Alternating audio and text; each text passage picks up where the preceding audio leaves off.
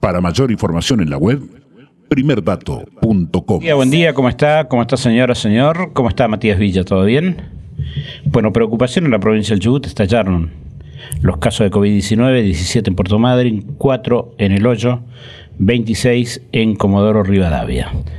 Complicada la situación. Para mayor información en la web, primerdato.com. Y acá estamos en comunicación con, con un amigo que es un laburador con, con, gran contracción por el trabajo y que eh, está defendiéndose a capa y espada para que este COVID que está sacudiendo a la provincia no entre a Trelew. ¿Qué tal, Adrián Maderna? ¿Cómo estás? Buen día. Muy buenos días, Javier, para vos y toda la audiencia. Muchas gracias por la oportunidad. Bueno, Adrián, este, hay preocupación por el crecimiento exponencial y cómo, cómo se están dando casos. El caso de Madrid específicamente es tremendo. Sí, la verdad que bueno, son ciudades limítrofes, aledañas prácticamente, y es eh, un momento para repensar la, situación, no tenemos que relajarnos, eh, ninguna ciudad está exenta que puedan surgir nuevos casos, eso lo tenemos que tener bien en claro, tomar conciencia, evitar, eh, en este caso, la aglomeración de personas, evitar el amontonamiento en espacios públicos, lamentablemente tenemos que resignar algo que nos gusta a todos y que es el encuentro con amigos, eh, el contacto permanente con la familia, por lo menos, bueno, si se hace, hacerlo con realmente con las precauciones básicas y principalmente cuando hay personas mayores, personas con problemáticas de salud, porque lamentablemente este virus, este, este contexto eh, lleva a que, bueno, los datos cuantitativos hacen que son personas, no son números solamente, y sabemos que el virus es prácticamente letal para muchas personas que tienen problemas de salud, muchas personas mayores, y lamentablemente son cuestiones que vienen pasando todo el mundo y hay que ver cómo se puede evitar eso. Y la única forma hasta que nos salga la vacuna es siendo prudentes, siendo precavidos y tomar conciencia, por lo menos si no es para cuidarse uno, es para poder cuidar al otro. Sí, Adrián, eh, en principio una medida acertada. Se corta eh, el tema del tramo Treleu-Madrid en el caso de los colectivos. Sí, sí, ayer por la noche eh, me lo comunicó el ministro de Gobierno que se ha tomado esa decisión en base a las consultas, por supuesto, con el Ministerio de Salud de la provincia y por supuesto que nosotros acatamos todas las decisiones, principalmente porque eh, son profesionales en la temática, saben de lo que están haciendo y bueno, y en este caso nosotros siguiendo todos los lineamientos que ha planteado el Ministerio de Salud y los profesionales en, la cuestión, eh, bueno, hemos, logrado toda la comunidad no tener nuevos casos, eh, aún sabiendo que esto puede variar de un día a otro, es muy dinámico y por eso poder en este caso solidarizarnos, colaborar en todo lo que esté a nuestro alcance con todas las ciudades, pueblos eh, porque bueno, tenemos que unirnos en, este, en esta lucha contra la pandemia. Eh, intendente, preocupa en los espacios públicos acá en Trelew, por ejemplo, cómo pibes de entre los 12 y los 16 años andan este, alegremente por la vida, sin tapabocas, sin nada. ¿Qué decirle a esos padres que exponen a sus hijos y a los abuelos a un contagio y hacerlos que proliferen el virus en un caso que puedan aparecer casos o un brote de, de casos de COVID? Bueno, en este caso es lo que planteamos cada vez que tenemos la oportunidad de expresarnos públicamente o si no cara a cara con el vecino, que no solamente existe responsabilidad del Estado, sino también una corresponsabilidad familiar y principalmente por parte de los adultos mayores, que tienes que en este caso guiar a los adolescentes, que sabemos que es un momento, precisamente cuando hay un día lindo, que dan ganas de salir, que este vínculo entre los pares genera esta posibilidad de juntarse, pero están poniendo en riesgo principalmente su vida, la de los seres queridos y la, de toda su comunidad. Nosotros trabajamos preventivamente con Guardia Humana, Guardia Urbana, con el área de inspecciones, con otras áreas del municipio, previniendo, aconsejándoles, estando presentes, pero llega un momento cuando ya esto sucede en todos los espacios, en todos los espacios públicos prácticamente, la verdad que se hace muy difícil. Por eso es, es importantísimo seguir avanzando con conciencia social.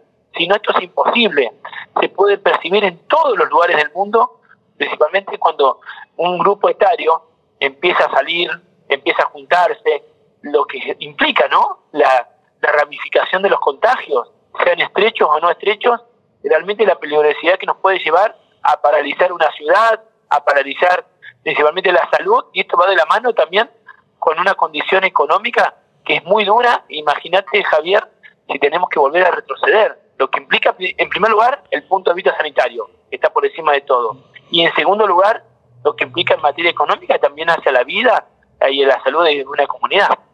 Ahora, eh, está claro que si llega a haber un brote entre Leu, eh, se va a volver de fase, supongo.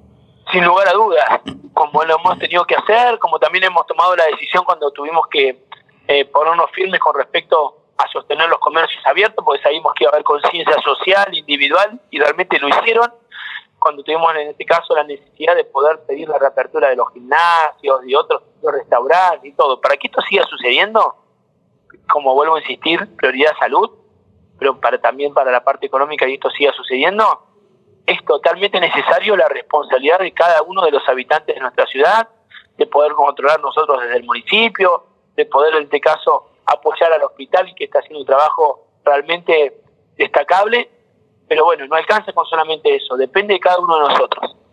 Ahora, eh, resulta increíble que en Comodoro no se vuelva de fase cómo se desmadró todo allá, ¿eh?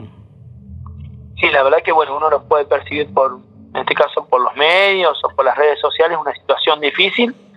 Nosotros nos solidarizamos, eh, bueno, desde el primer día, porque bueno, como surgió allí, puede surgir acá, como lo tuvimos entre Leo en una primera instancia, apenas apareció el virus, lamentablemente tuvimos los primeros casos, por eso no hay que relajarse, hay que trabajar en conjunto, en este caso, bueno, en la mayor solidaridad con, con todas las ciudades que puedan padecer el virus, porque lamentablemente estamos hablando de vidas.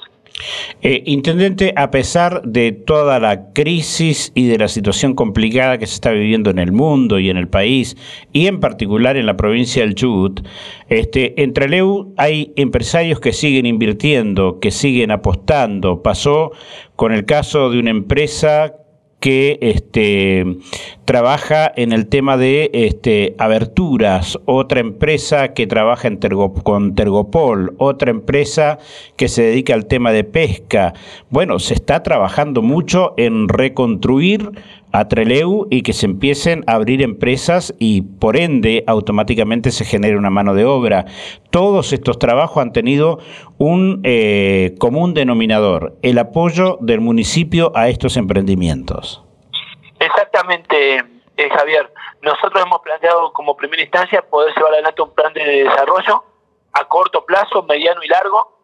Esto lo tenemos dentro de lo que es el marco de la planificación de Treleu 2015-2030 lo que implica dentro de las herramientas que nosotros queremos llevar adelante es poder tener ventajas tributarias y beneficios tributarios, valga la redundancia, para quienes ya están radicados en la ciudad de Trelew, en el radio del parque industrial, y para quienes se van a venir a radicar a nuestra ciudad.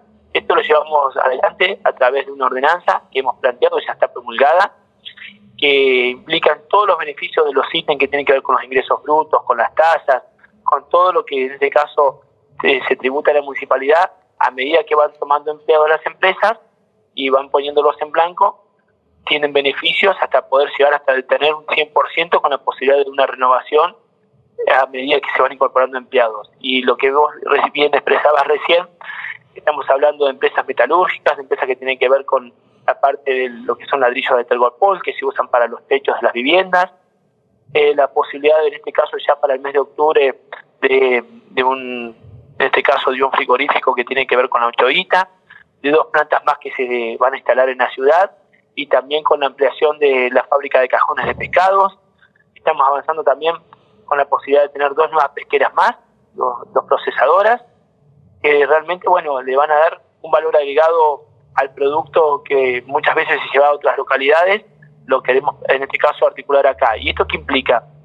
Eh, una conexión importante con la ciudad de Rawson, en este caso lo venimos trabajando con Damián Bis, que son totalmente ciudades que se pueden complementar desde todo punto de vista, por eso creer en trabajar articuladamente entre todo el valle, no solamente de Rawson Trelew, sino también Gaiman, Dolabon, 28 de julio, Puerto Madryn, Puerto Pirámides.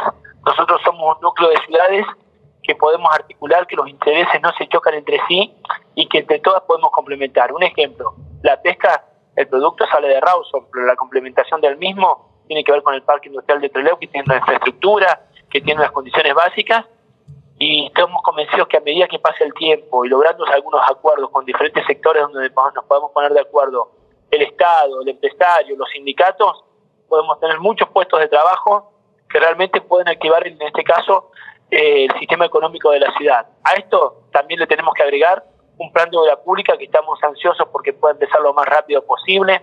Estamos con proyectos ya presentados en el orden nacional, a través, en este caso, del apoyo de Julián Leunda y de funcionarios nacionales y provinciales, eh, de poner en marcha algo que es tan importante que es poner en valor el trabajo de la boca, del trabajador de la boca, que es el que generalmente le genera ingreso al efecto económico de la ciudad. Es un, es un rendimiento económico y un derrame para todo el sistema de servicios de nuestro troleo, porque realmente estamos viviendo un momento muy duro, el cierre de comercios, la pandemia, la verdad que trajo aparejado estos resultados sumados a cuatro años del gobierno de Macri, que lo único que generó es despidos, el cierre de fábricas y los efectos que estuvimos viendo, con, por ejemplo, el cierre de Sedamil, otras empresas que son históricas de la ciudad y que lamentablemente tenemos que empezar a reemplazar y a cuidar los que tenemos.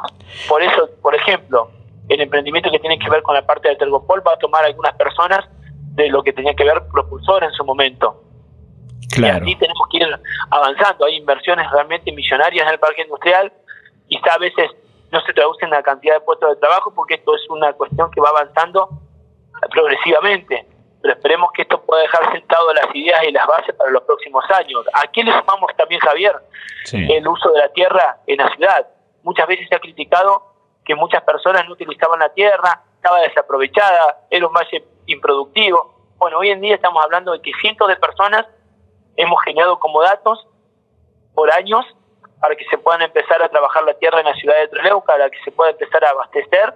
Primero, para el autoabastecimiento de la familia, que necesitamos en este caso poder llevar adelante de la mano un programa alimentario, pero también para la comercialización y poder trabajar con un proceso de frutas y verduras, que hay un mercado concentrador que está dentro del radio de nuestra ciudad, tenemos ferias, tenemos verdulerías, tenemos en este caso un proceso muy importante para poder avanzar.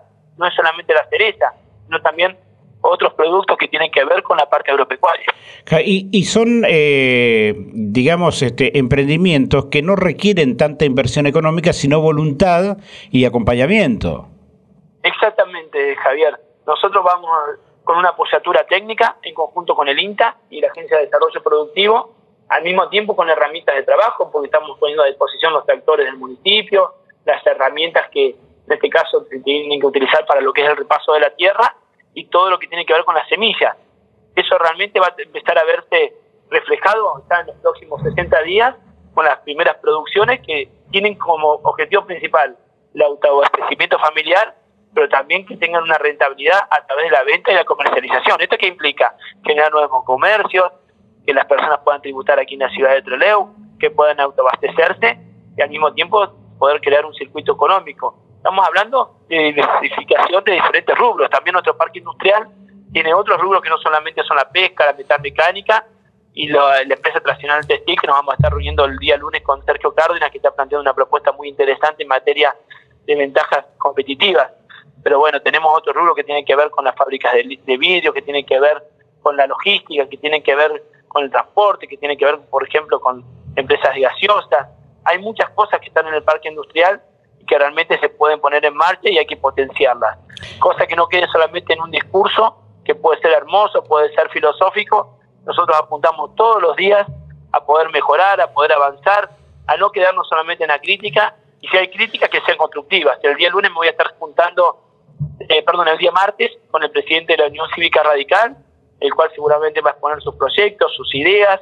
Nosotros estamos abiertos a poder escuchar, a poder sumar y a poder tener una mesa de concertación que no tiene que ser de 50, 60 personas, tiene que ser práctica. Quiero decir, tener proyectos que se presenten, que se avancen y también que puedan tener un sentido de responsabilidad y que un sentido que también permitan llevarlo a la realidad que estamos viviendo. Porque yo puedo tener proyectos faraónicos y después no se pueden traducir a lo que realmente necesita Trelew. Está buenísimo poder pensar una ciudad en los próximos 50 años, pero si no abordamos la coyuntura, es muy complejo. Muchas veces se critica que Trelew es asistencialista, pero yo digo, cuando falta un plato de comida, ¿cómo no va a haber presencia del Estado? Cuando hay una necesidad, ¿cómo no va a haber presencia en este caso del municipio? A esto también es un trabajo paralelo, por eso muchas veces hay análisis muy simplistas, muy cómodos de un escritorio que perciben solamente una mirada parcial de la realidad. Yo creo que hay que hacer un abordaje integral de la política social que va de la mano con la política económica y, hoy en día también va de la mano con una política sanitaria.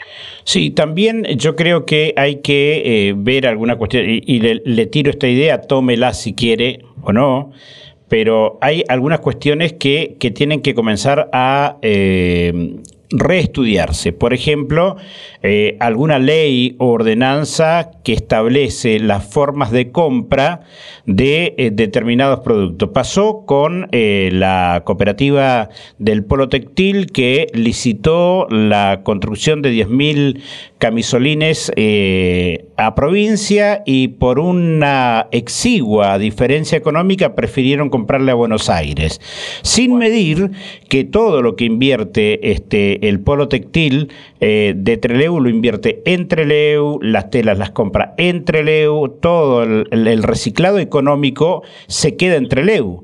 Este, y el rédito social que eso genera también es importante.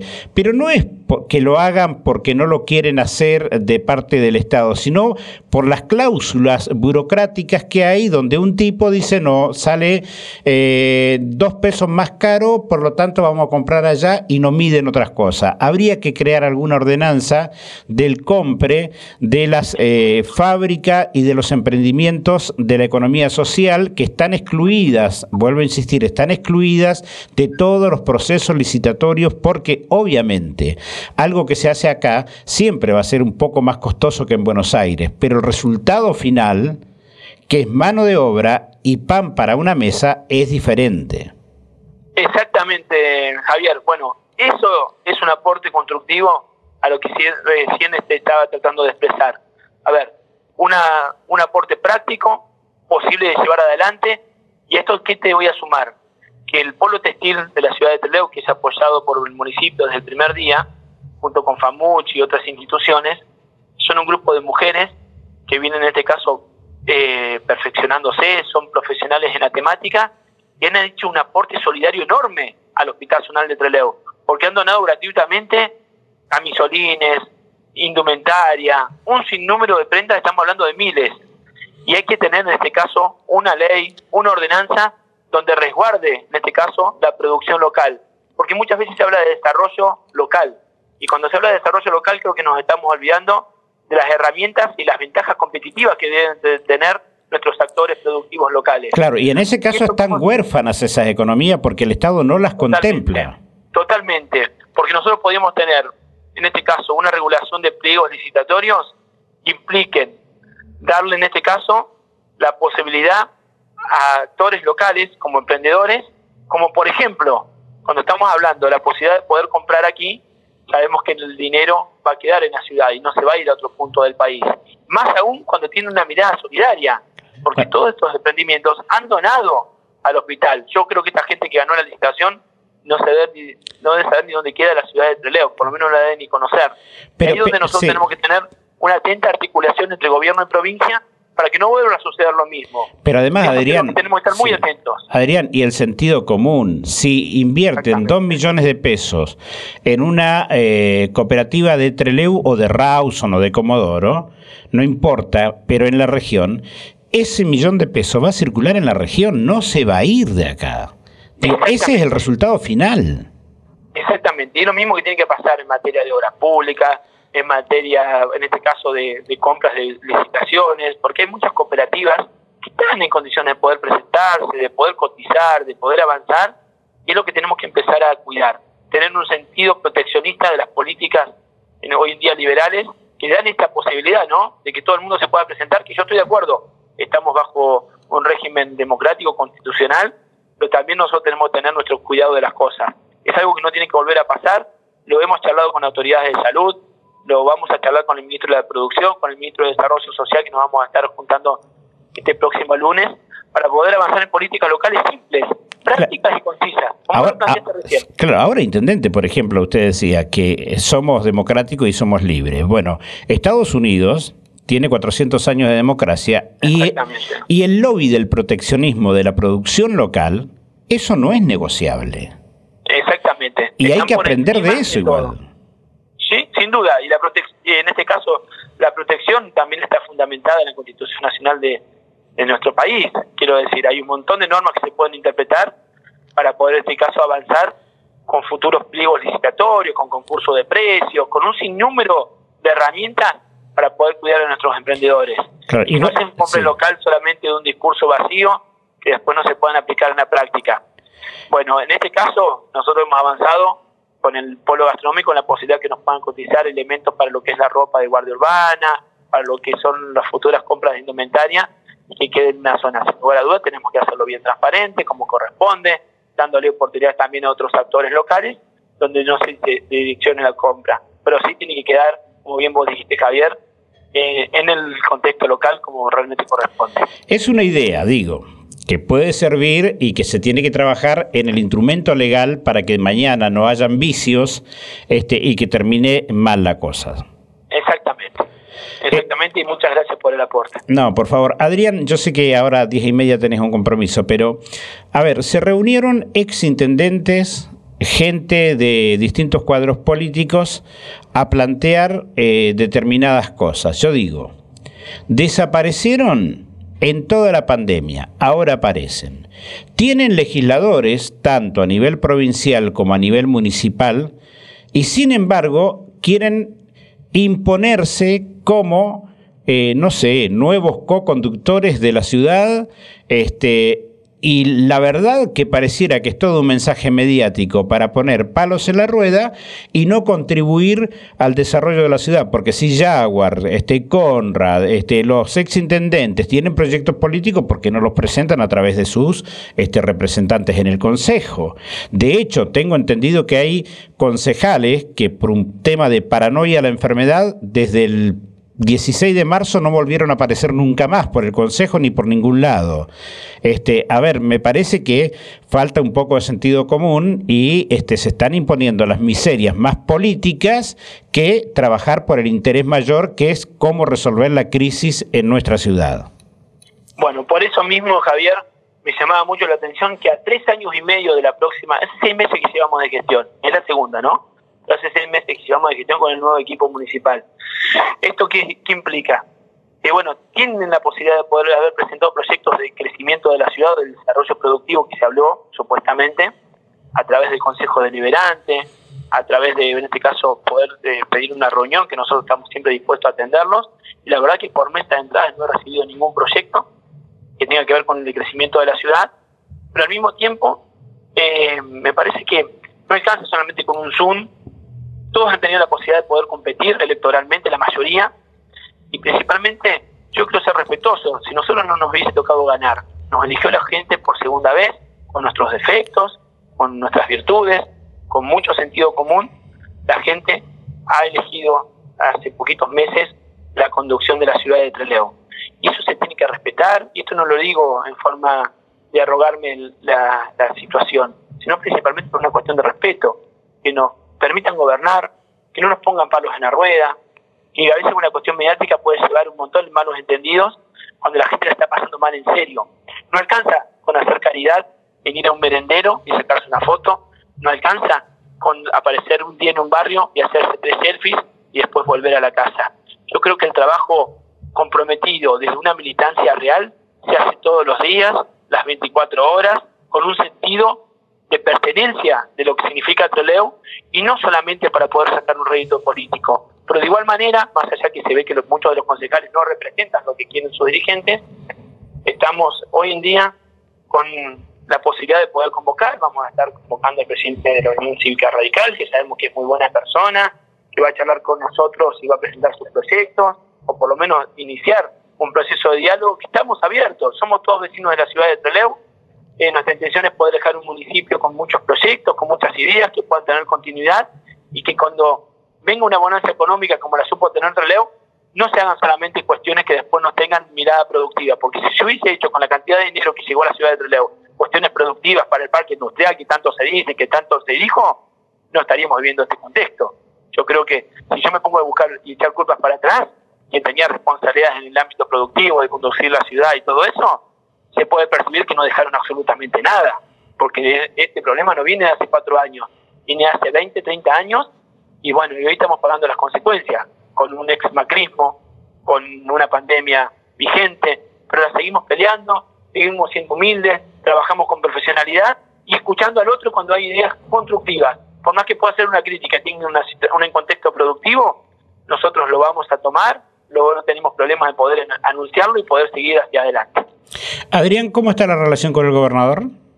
La relación está estable, es buena, tenemos que trabajar juntos para poder mejorar en este caso la ciudad, la provincia, y vamos a encaminar en este caso un trabajo con los ministros, con Javier Turiñán, va a estar el ministro de Familia, va a estar el ministro de Medio Ambiente, eh, tenemos que trabajar mucho en obra pública, eso lo necesitamos rápidamente para la ciudad de Trelew, y creo que tenemos todas las convicciones para poder sacar adelante nuestra ciudad. Y estoy, yo estoy convencido que va a ser así. Qué descubrimiento hubo el Schwemmer, ¿eh? Gran laburador. La verdad que muy bien, Hugo. La verdad que tiene un profesionalismo, una buena persona, un equipo que acompaña y con una amplitud enorme. Y eso creo que es lo que hay que apoyar. Él y muchos funcionarios de la municipalidad, como el área social, como las diferentes áreas, no me quiero olvidar de ninguna, realmente que están trabajando, en los que están trabajando en la pandemia, que es todo un equipo. Realmente hay muchas cosas para destacar, mucho trabajo silencioso de un montón de actores o empleados de planta permanente, funcionarios que tienen un perfil muy bajo, están en eso. Y la verdad que en este sentido, eh, bueno, creo que está haciendo un trabajo muy lindo. Nosotros estamos complicados en la provincia, en especial en lotería, así que me parece que le voy a ir a pedir trabajo, intendente. bueno, así que bueno, a disposición y bueno, te quiero agradecer por estos minutos, por siempre estar en la disposición, te pido disculpas, te lo digo públicamente por no estar siempre en el momento en que uno tiene que estar, pero bueno, hay veces que el día a día, la verdad que bueno, eh, lleva su, su complejidad, no me quejo porque es mi función, pero bueno, yo soy convencido que el trabajo en equipo es lo que va a sacar adelante la ciudad y por eso, a ver, este Zoom y todo lo que ha aparecido, hay que tomarlo el punto de vista positivo. Los vamos a acompañar a caminar la ciudad, a que vean las circunstancias, o también que nos muestren, que perciben, pero con, a ver, con soluciones reales, con lo que realmente podamos cumplir. Adrián, un, millón de gracias, sabes que te quiero un montón, sos un amigo y, sos la autoridad este, que, está sobre esta ciudad y, la idea es apoyarte siempre, más allá de los aciertos y desaciertos, pero ahí estamos. Muchas gracias por todo, autoridad momentánea, yo siempre esto lo expreso, momentánea con los pies sobre la tierra, que esto no es eterno, entonces uno no debe cambiar la forma de ser, puede tener más errores, puede estar más presionado, menos presionado, pero sabiendo que vamos a tratar de dejar un reloj lo mejor posible, yo hablo como que faltaran dos meses para que nos vayamos. Nos faltan tres años y medio, todavía no empezó la gestión prácticamente. Por eso yo digo, tranquilidad a los muchachos, a las muchachas, que todavía falta mucho para una contienda electoral, ya van a tener la posibilidad, no siempre se puede ganar, y creo que todos tenemos la chance que el pueblo nos vuelva, en este caso, a legitimar. Intendente, muchas gracias, buen día. ¿eh? Un abrazo grande, gracias. Abrazo. Bien, pasó por la mañana de la radio aquí en resumen el intendente de la ciudad de Treleu, Adrián Maderna. Para mayor información en la web, primerdato.com. Seguimos compartiendo la mañana de la radio, los valientes, los cojudos y el coraje en las redes es el tema de hoy. La valentía, el coraje, el hacerse el taura, el ponerse nervioso con el otro, parece que pasó de la vida real a la vida virtual de un solo plumazo y es lo que se ve y lee en casi todos lados. La cantidad de valientes, de corajudos y corajudas, de gente que tiene términos violentos a través de sus opiniones en redes sociales y también en comentarios a notas periodísticas es de tal magnitud que quizá explique que hoy estamos en la etapa de la valentía virtual. ¿Qué es la valentía virtual? Por tratar de definirla podría decir que es el coraje puesto en palabras en redes sociales, en comentarios, a notas periodísticas, opiniones en Facebook, Instagram, Twitter, en cualquier parte pero nunca frente a frente, o sea, personalmente ante la otra persona. Quizá los últimos vestigios de la protesta personal sea la que dan todavía ciertos gremios, algunos estatales como ATE y ATECH, otros privados como camioneros o textiles, que realizan sus reclamos en forma presencial, pero ahí estamos en coraje colectivo, o sea, escondidos o protegidos por una asociación, gremio o sello que ampara a todo un grupo o montón de gente. Pero yo estoy hablando de la discusión del reclamo de la queja en forma personal. De eso, en la vida real pareciera que queda poco y nada. Y por eso parece que en las redes sociales pululan, se multiplican en forma exponencial los bravos y violentos, pero en la computadora y a través de las redes. Dicho en otros términos, hay muchos bravucones, cojonudos, mujeres aguerridas, atropelladoras, acusadoras, hombres que acusan, imputan, califican con términos hasta groseros. Y aún cuando a veces no está el insulto ni la grosería, la misma se nota una firmeza virtual impresionante. Digo, esa misma vehemencia la sostendrían en encuentros personales. Yo les adelanto mi opinión, no se animarían. Es más, en charlas personales aparece más la cobardía que otra cosa. Y comenzaré por recordar un caso que escuché alguna vez entre un periodista y político, dos ásperos picantes en serio. Uno Jorge Lanata, el otro Aníbal Fernández.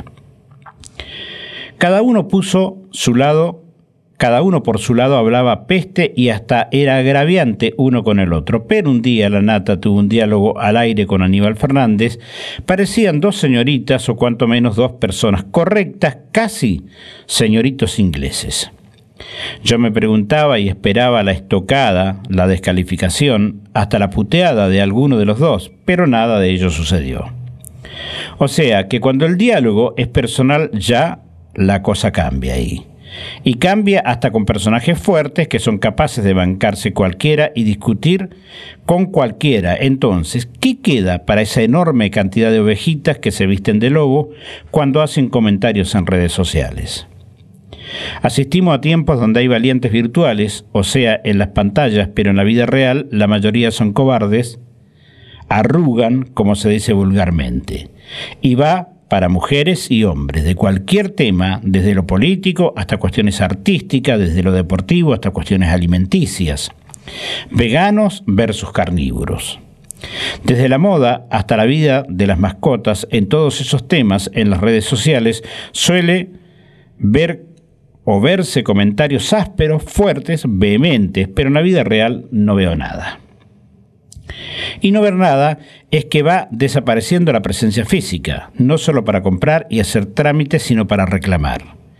La charla personal no es lo mismo que la de las redes. A veces me parece que la gente en las redes hace catarsis, o sea, se saca toda la mugre o porquería que tiene adentro, descarga su furia, descarga sus frustraciones. Es más, a veces consigue que otro le responda para compartir la amargura de vida que llevan y otras, algunos o algunas, que también ladran en sentido contrario y se pelean virtualmente, se dicen de todo, se siguen sacando la bronca, pero con un dato claro. Nadie escucha ni razona sobre lo que dice el otro. y esas palabras son habituales, se multiplican por millones, las opiniones en las redes sociales, a notas periodísticas suenan a descarga de frustrados y resentidos. Por supuesto que el campo más fértil es el político, y a veces hasta me divierto cómo de ambos bandos de esta grieta se publican cosas tremendas, y saben una cosa, me parece que muchas veces ambas partes dicen la verdad. Hay mucho énfasis en marcar errores y yerros del otro y obstinado silencio para no ver los problemas propios o del sector que agrede.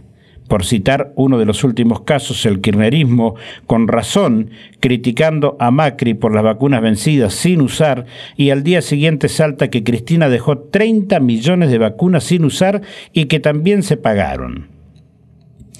Creo que las dos partes tienen razón. Ambos bandos son un desastre, ambos bandos les importa un carajo la salud pública.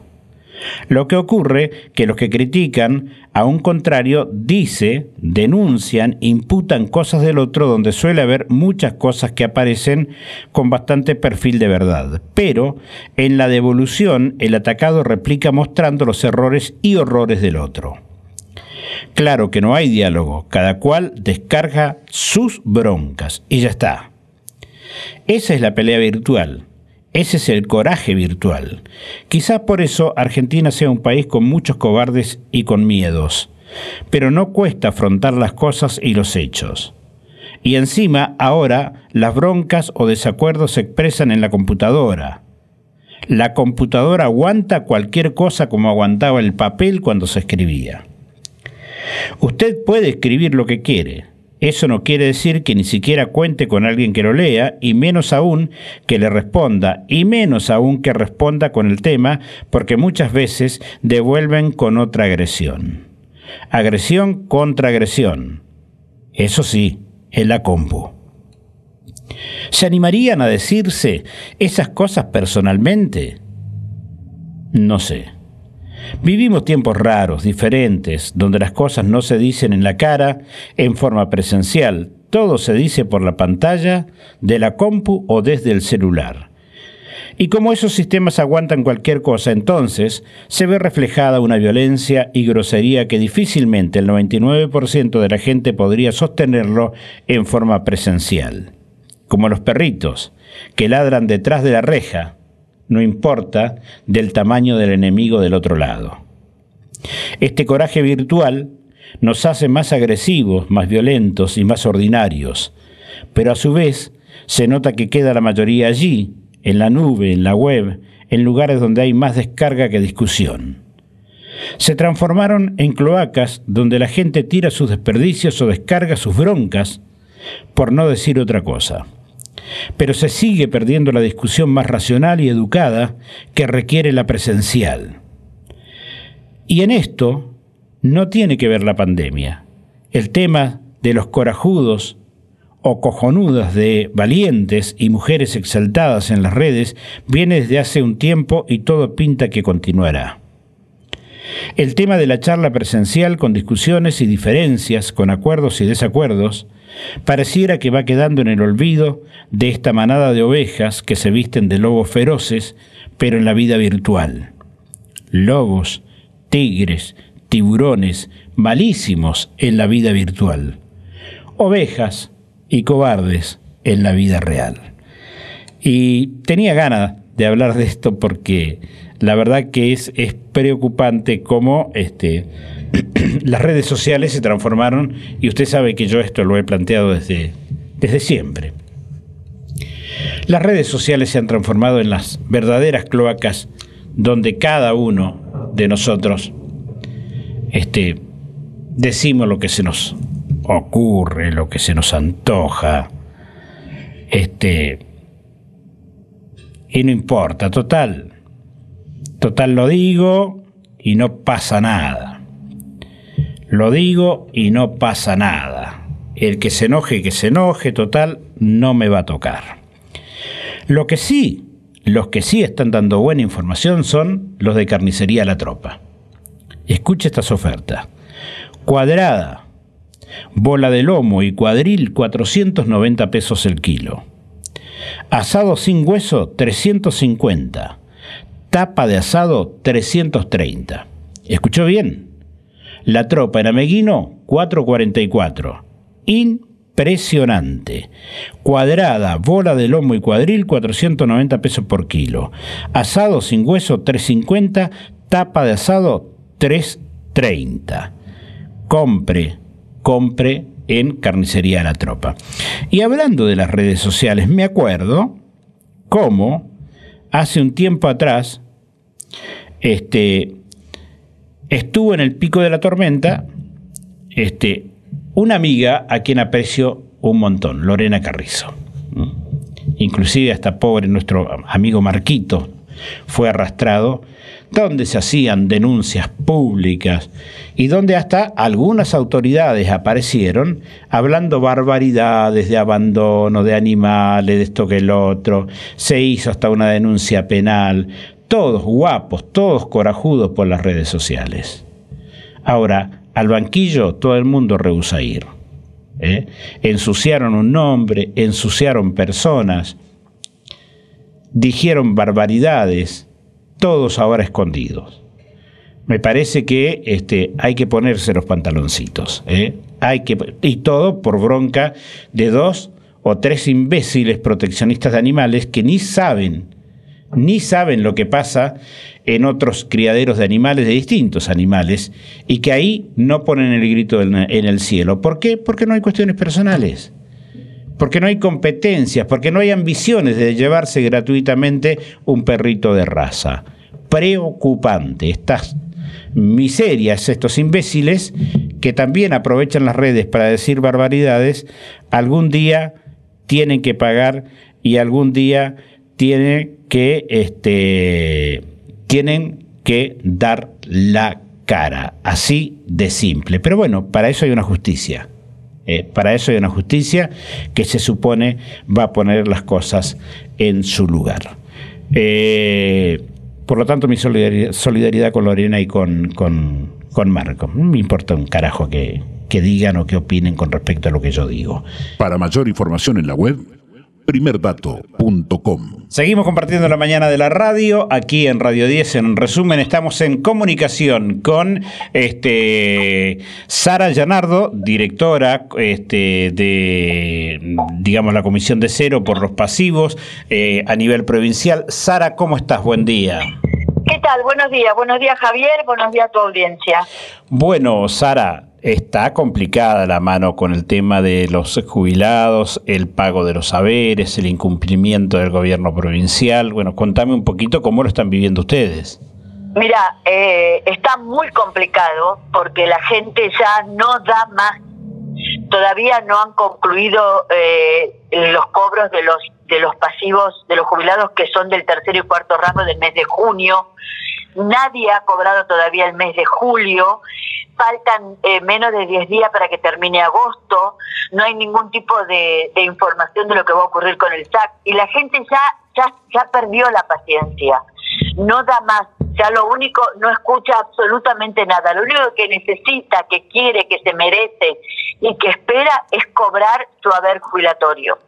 Y esto hace de que haya todo un clima eh, de enojo, eh, de intolerancia y que uno lo entiende, ¿eh? yo lo entiendo y yo estoy tan enojado más que cualquiera de todos los que están enojados hoy, de los 18.000 jubilados que no que no tienen ningún tipo de precisión con respecto a sus saberes. Desde parte del gobierno provincial, ¿hay algún tipo de comunicación con las autoridades de, de ceros o, simplemente se cortaron y, y que las respuestas las encuentren donde puedan?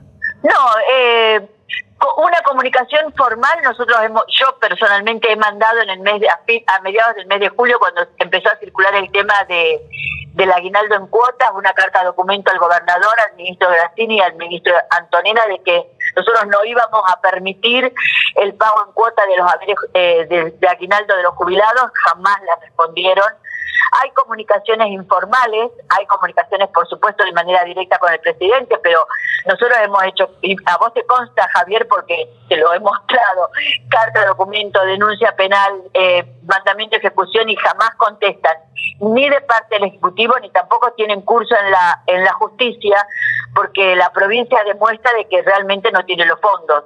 Más allá de eso, de que es posible o no que no tenga fondos, todo lo que ocurre alrededor da mucha bronca. Que hoy uno mire en el diario de hace un día de que entraron 850 empleados públicos nuevos, que llega cualquier tipo de funcionario con un séquito de personas, que vos estás viendo en la legislatura personas que están imputadas y que están prontas a ser juzgadas por malversación de fondos, que uno vea de que el que se robó dentro de toda la banda de los que se robaron eh, un montón de cosas en la provincia ofrezca una casa para pagar y que con eso se arregla todo y no me, y no me digan nada. Esas cosas le dan mucha indignación al conjunto de la, de, la ciudadanía y fundamentalmente al jubilado. Por esa razón no cree en nada. Ahora, resulta raro que entraron 850 personas en este último tiempo en la provincia y el presidente de lotería anda llorando por todos los rincones que tiene más, de, más personal del que necesita. es, es, es incoherente todo. Bueno, todo es incoherente, todo es incoherente, porque vos, fíjate, nosotros estamos todo el tiempo, porque si bien es cierto, lo más importante de la obra social está en la parte previsional, es el pago de los haberes de los jubilados, retirados y pensionados en tiempo y forma, hay toda una situación de, locura y de incoherencia desde el punto de vista del Ejecutivo, donde uno no sabe dónde está parado eh, con seguridad y, a dónde apuntamos y para dónde vamos. Se hizo, eh, se les dio el voto del refinanciamiento de deuda y... Ahora, pareciera que el gobernador no sabe para dónde ir. Eh, cuando eh, yo eh, hace un par de días yo decía, salgan y digan que no tienen la plata para pagar, salgan y digan que van a pagar al rango 3 como sea que lo van a pagar, salgan y digan, digan algo. No se puede uno manejar solamente con los titulares de los diarios. Entonces eso causa mucha indignación en la gente. Y la gente está enojada y van al instituto y, a, mí me han reputeado por las redes en colores. Yo no tengo la plata de los jubilados, no tengo los 1.800 millones. El instituto no los tiene.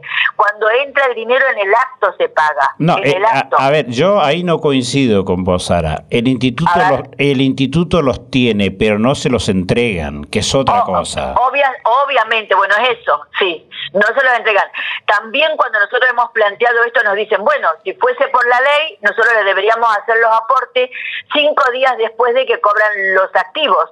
Los activos todavía no cobraron. De última, los jubilados están cobrando antes. y si fuera por la ley, nosotros debiéramos cobrar los cinco, los primeros diez días hábiles del mes. Bueno, por supuesto. Entonces, ¿quién es primero, el huevo o la gallina? Y esta, estas eh, peleas bizantinas no llevan a nada, solamente a que la gente ya no dé más y yo creo que se tienen que dar cuenta que la gente no da más, que esto explota en cualquier momento y explota mal. Hay gente que fue responsable de la conducción del instituto, como fue responsable de la conducción de, gobierno en, en, años anteriores, y hoy dice, pero ¿qué pasó? ¿Dónde está la plata del instituto? Pero pregúntense qué hicieron ustedes, por favor. Cuando yo hace dos años que estoy, desde que yo llegué, ya no hay plata, no se paga en tiempo los prestadores, él se está juntando para pagar los sueldos. ¿Qué pasó antes? Ahora, eh, Sara, ¿cómo es la cuestión sanitaria en, en la obra social? Porque es, es, mucha plata la que ustedes están desembolsando todo el tiempo para las coberturas de las distintas demandas de los asociados. Bueno, en ese sentido, nosotros, por suerte, eh, podemos negociar eh, bien con los prestadores, tanto los, los, médicos, los paramédicos, los sanatorios, y hemos llegado ahora en este momento a acuerdos y, ellos también entienden cuál es la situación general de la provincia y en muchos casos eh, los contratos nos están diciendo que se tiene que pagar a los 60 días y estamos pagando casi a los 90 y la gente no ha cortado. Eh, y nosotros estamos haciendo fuertes fuertes controles. Eh, si bien es cierto, lo más importante y la línea transversal del Instituto de la parte previsional no es lo único, y vos lo sabes muy bien, Javier, que la obra social te lleva un montón de tiempo, tenemos mucho trabajo con esto, eh, se está trabajando creo que muy bien todo lo que tiene que ver con auditoría, con auditoría posterior, con auditoría en, en el lugar, eh, eso se está haciendo bien y no hemos tenido ningún tipo de dificultad hasta este momento.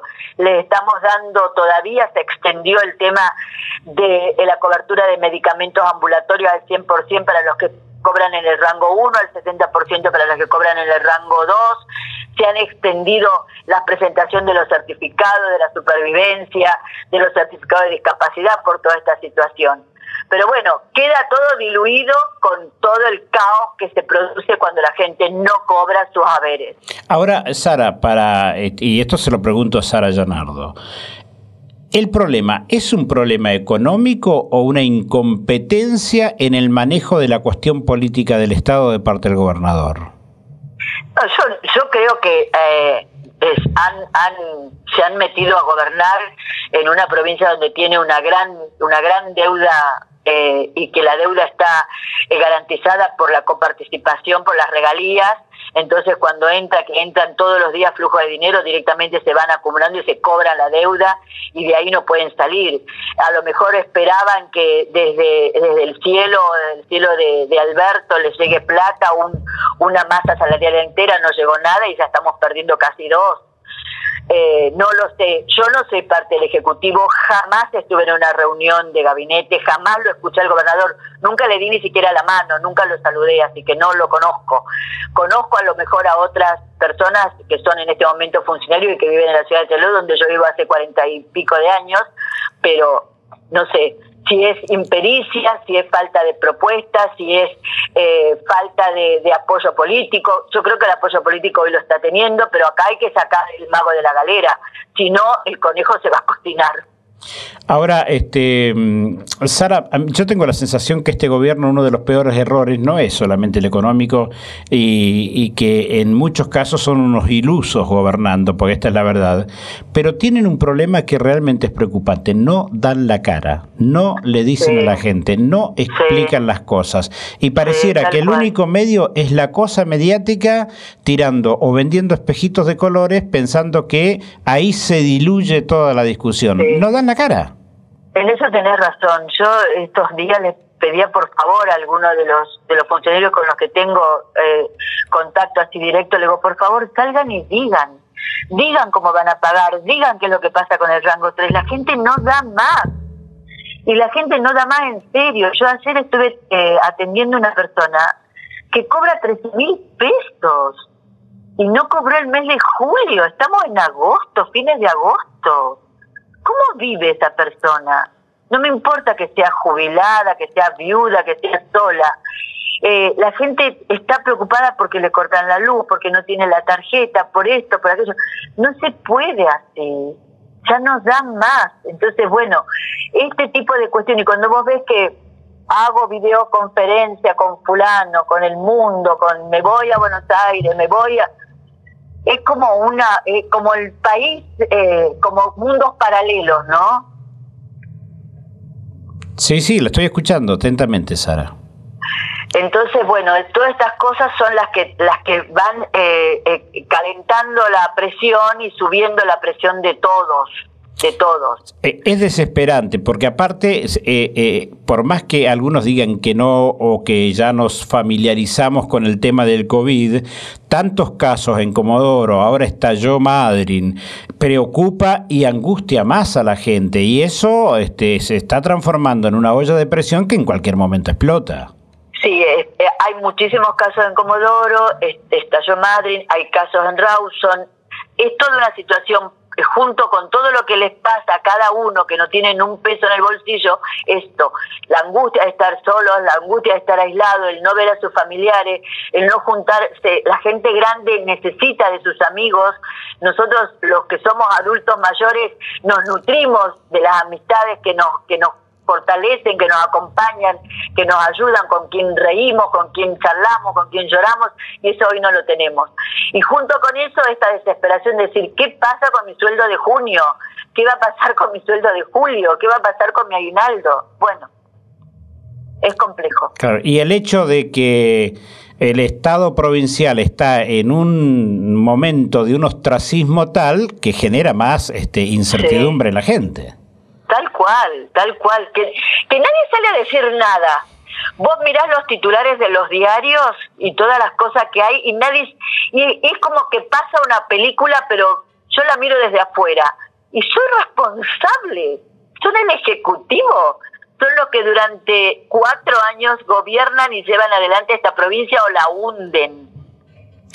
Es preocupante. Sara, gracias por este momento. ¿eh? No, por favor, Javier. Buenos días a todos. Y yo lo último que quiero decir es que yo entiendo el enojo de todos, que nosotros desde, desde el instituto hacemos lo posible para que eh, estén los fondos, para reclamar todas las cuestiones que se pueden hacer y que están a nuestro alcance, las hacemos. Hay cosas que nosotros que ni el vocal por lo activo ni yo solo lo podemos hacer, como sería un embargo, como a veces la gente pide, no lo podemos hacer solo, tiene que ser una cuestión de todo, del conjunto, y muchas veces nos dicen, ¿qué van a embargar si no hay un centavo? Entonces, ¿para qué van a hacer semejante despiole que no va a pasar nada? Eh, yo entiendo el enojo, eh, nosotros lo sufrimos, lo padecemos y hacemos todo lo que podemos es una situación muy compleja, muy complicada y lamentablemente tenemos en el, en el frente un muro mudo que no da ningún tipo de respuesta. Este, recién cuando dijiste que te puteaban en todos los colores en las redes sociales, graficaste muy bien la editorial que dije hace un ratito. Sí, por eso te llamé, porque me pareció que a veces, y bueno, y uno se la tiene que aguantar, porque por eso está donde está. Sí. Eh, pero eh, la gente ni te conoce y por ahí te dicen, ¿y vos qué haces? Porque nosotros no cobramos. Eh, yo me levanto a las cinco y media de la mañana, estoy todo el tiempo al pie del cañón, si me tengo que poner a enfrentar a quien sea, lo hago. Los que me conocen saben cómo soy, que no soy una persona de bajar la guardia ni de quedarme callada. Eh, tampoco soy los que voy a llevar el bidón de Nazca a quemar ninguna legislatura. Eso también lo tengo claro. Ah, pero el disparo ese, ¿eh? No, es que es así. Soy, tengo casi 70 años, Javier. Ya pasé por todo eso. Pero, pero bueno, eh, creo que uno tiene si, si, está escuchando Goldman no va a estar muy cómodo. No, yo lo he conversado con él, ¿eh? Lo he conversado y yo no sé si será él o no. Yo no digo que sea él yo no sé nada de eso. Sí, las imágenes eh, son contundentes, así que no hay problema, pero no te voy a meter en ese brete. No, no me metas en más brete del que estoy, por favor. Pero bueno, esta es la situación y ahí hay muchas cosas que hacemos diariamente por muchos afiliados que cada afiliado lo sabe y que, eh, que a veces no pasa solamente por el cobro, aunque sea lo más importante, aunque sea la obligación, aunque sea el, el derecho de cada uno de los 18.000 que son afiliados al instituto y que son jubilados y pensionados, y aunque sea la obligación nuestra. Pero también hay muchas otras cosas que hacemos, que ponemos, que ponemos la cara, el cuerpo y que hacemos todo lo que tenemos que hacer. Eh, Sara, me consta, porque cuando te, he tenido que molestar has estado. Eh, gracias. No, por favor, a ustedes. Buenos días. Buen día. Bien, pasó Sara Llanardo, vocal del Instituto de Seguridad y Seguros, más conocido como Ceros. Para mayor información, primerdato.com.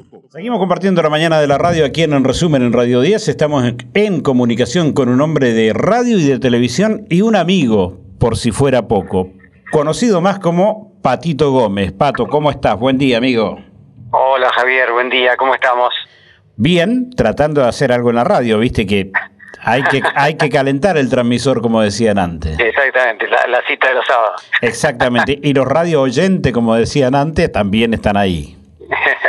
los radio escuchas. Los radio escuchas, radio oyente. Hoy se le dice audiencia, pero bueno. Patito, eh, me contó un pajarito, estoy como maduro, ¿viste? Pero bueno, me, contó un pajarito de que estás por emprender eh, un sueño de muchos años que viene gestándose desde hace muchos años, que es volver a la pantalla, a través, en este caso, del canal local de Supercanal. Contame un poco. Sí, Javi, bueno, eh, viste que uno, uno trata de, vivir de proyectos, si uno se entusiasma con algo, con alguna idea, que te incentive, que te estimule. Bueno, e, esto surgió ya hace un par de años por lo menos, un poquito más, eh, a través de una muy buena relación con la gente de Supercanal. Yo eh, demoré un poco este proyecto porque eh, estaba cumpliendo este, desempeñando un rol en la función pública y bueno, y eso era entendía que no, podía estar eh, en los dos lados al mismo tiempo, eh, hasta por una cuestión este, de, compatibilidad, ¿no? Eh, así que a fines de junio volví al llano y, bueno, decidido a, concretar este proyecto que es ni más ni menos que retomar una historia que yo dejé a finales del 2015, cuando renuncié a mi trabajo en el sector privado para asumir como director de Canal 7. Eh, fue una apuesta fuerte esa, ¿eh? eh bueno, eh, en 2016 se descontinuó el acuerdo que había con, la productora de aquel entonces, que era Taxus, y prácticamente desde esa fecha hasta ahora Supercanal no contaba con el contenido local, que ha sido uno de los servicios diferenciales que tenía a lo largo de, los últimos 20 años. Es más, yo este, he formado parte de esa gran familia desde el 98, fines del 98 hasta el 2015, eh, pasando por diferentes eh, productoras que llevaban adelante la responsabilidad de generar los contenidos. Y en este caso, bueno, me toca a mí. Eh, con, tu propia productora. Exactamente, nos va a permitir con mayores responsabilidades, por supuesto, afrontar la, la, responsabilidad de, de, generar los contenidos locales para Supercanal a través del canal TVO, TVO País, que es el canal local que, que genera Supercanal en el territorio nacional en cada una de las sucursales que tiene. Ahora, este, contame un poco, Patito, cómo, cuál va a ser el contenido, en los horarios, cómo van a ir, quiénes van a ser parte del staff, si ya lo tenés definido. Bueno, em, eh, te digo, esto es un lienzo en blanco que vamos a comenzar a, pintar, a llenar, eh, a completar los casilleros eh, comenzamos con eh, quizás el mascarón de prueba de, todo proyecto, que es el, informativo, el, noticiero. Eh, lo vamos a hacer el, a partir del 31 de agosto. Recordemos que el lunes, justo cae 31 de agosto el lunes. te, comento, cuando estabas en la pantalla, mi esposa prefería verte a vos que escucharme a mí. ¿eh? Este, a pesar de todo, te sigo queriendo, Patito. Gracias, gracias, Javi. Este, vos sabés que, bueno, e, este proyecto, como te decía, va a arrancar con el informativo y, bueno, después iremos desarrollando otros productos. No quiero mm, generar demasiadas expectativas o decir algo que, que quizás pueda demorar más o menos en el tiempo, pero lo concreto que el objetivo es darle mucho contenido local, que la gente se pueda ver, eh, representar un poquito en la pantalla los intereses de, de, la gente, de, los abonados aquí de Treleu, de Rawson, de Plaza Unión, fundamentalmente, que son los abonados que van a tener la posibilidad de, ver lo que generamos nosotros, y por supuesto con, con un radio de cobertura que tiene que ver con, con el Valle, con Puerto Madryn, con Comodoro Rivadavia, tratando de no descuidar lo que pasa en la provincia.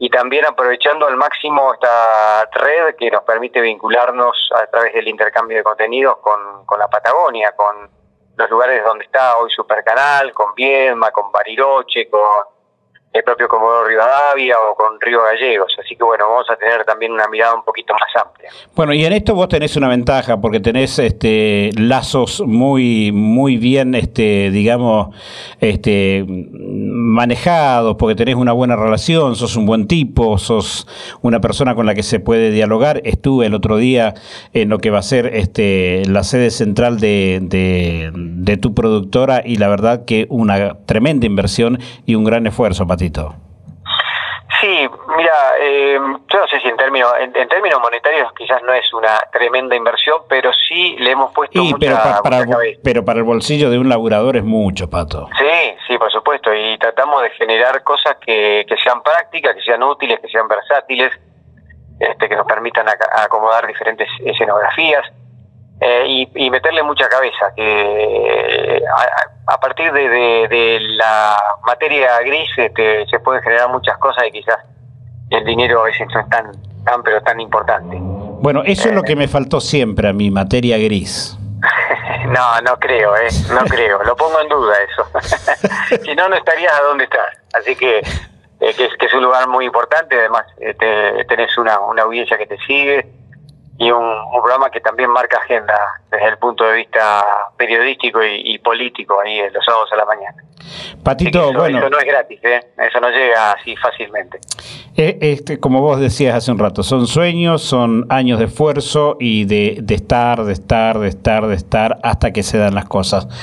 Sí, y además porque, digamos, eh, es muy difícil eh, ubicarme o imaginarme en otro lugar que no sean los medios sea, eh, eh, estudié, me capacité, eh, tengo la historia de, mi viejo, con, el que desde muy chiquito ya lo, veía trabajar, iba a todos lados, o sea,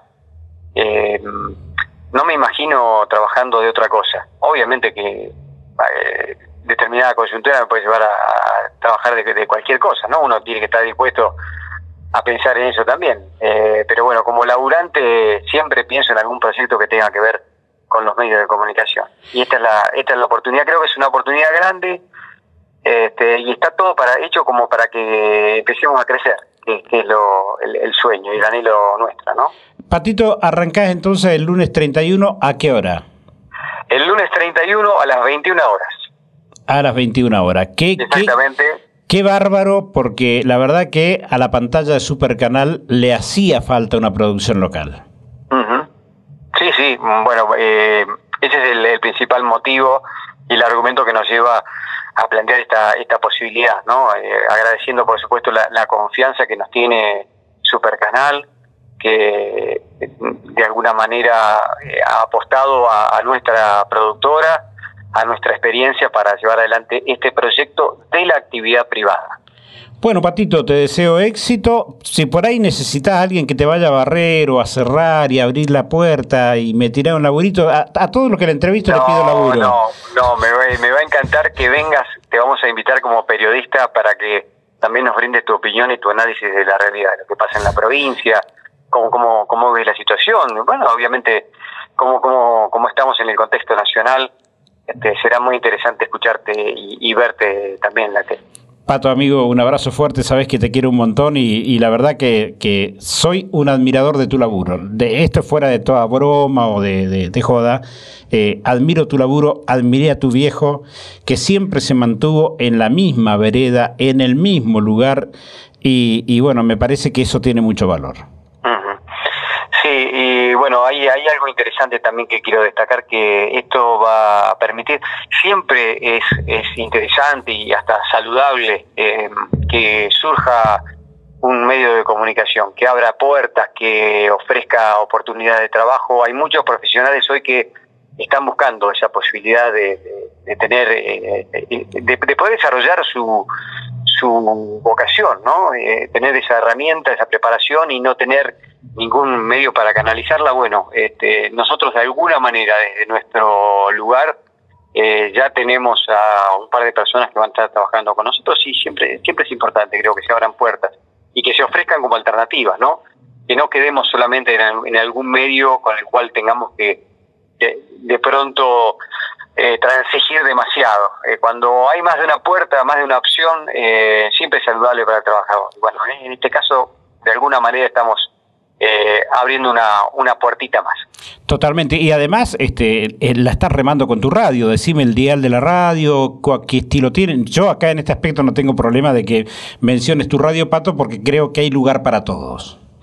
No, seguro. Bueno, nuestra radio es una radio chiquita, es una radio que ya tiene me parece mentira, pero siete años. Eh, hemos trabajado mucho, eh, hemos desarrollado tecnológicamente la radio desde la comienzo, le hemos puesto mucha idea, mucha, mucha energía. Y bueno, después cuando uno se va a cumplir otras funciones y, tiene otras responsabilidades, eh, me tocó dejarla un poco desamparada la radio.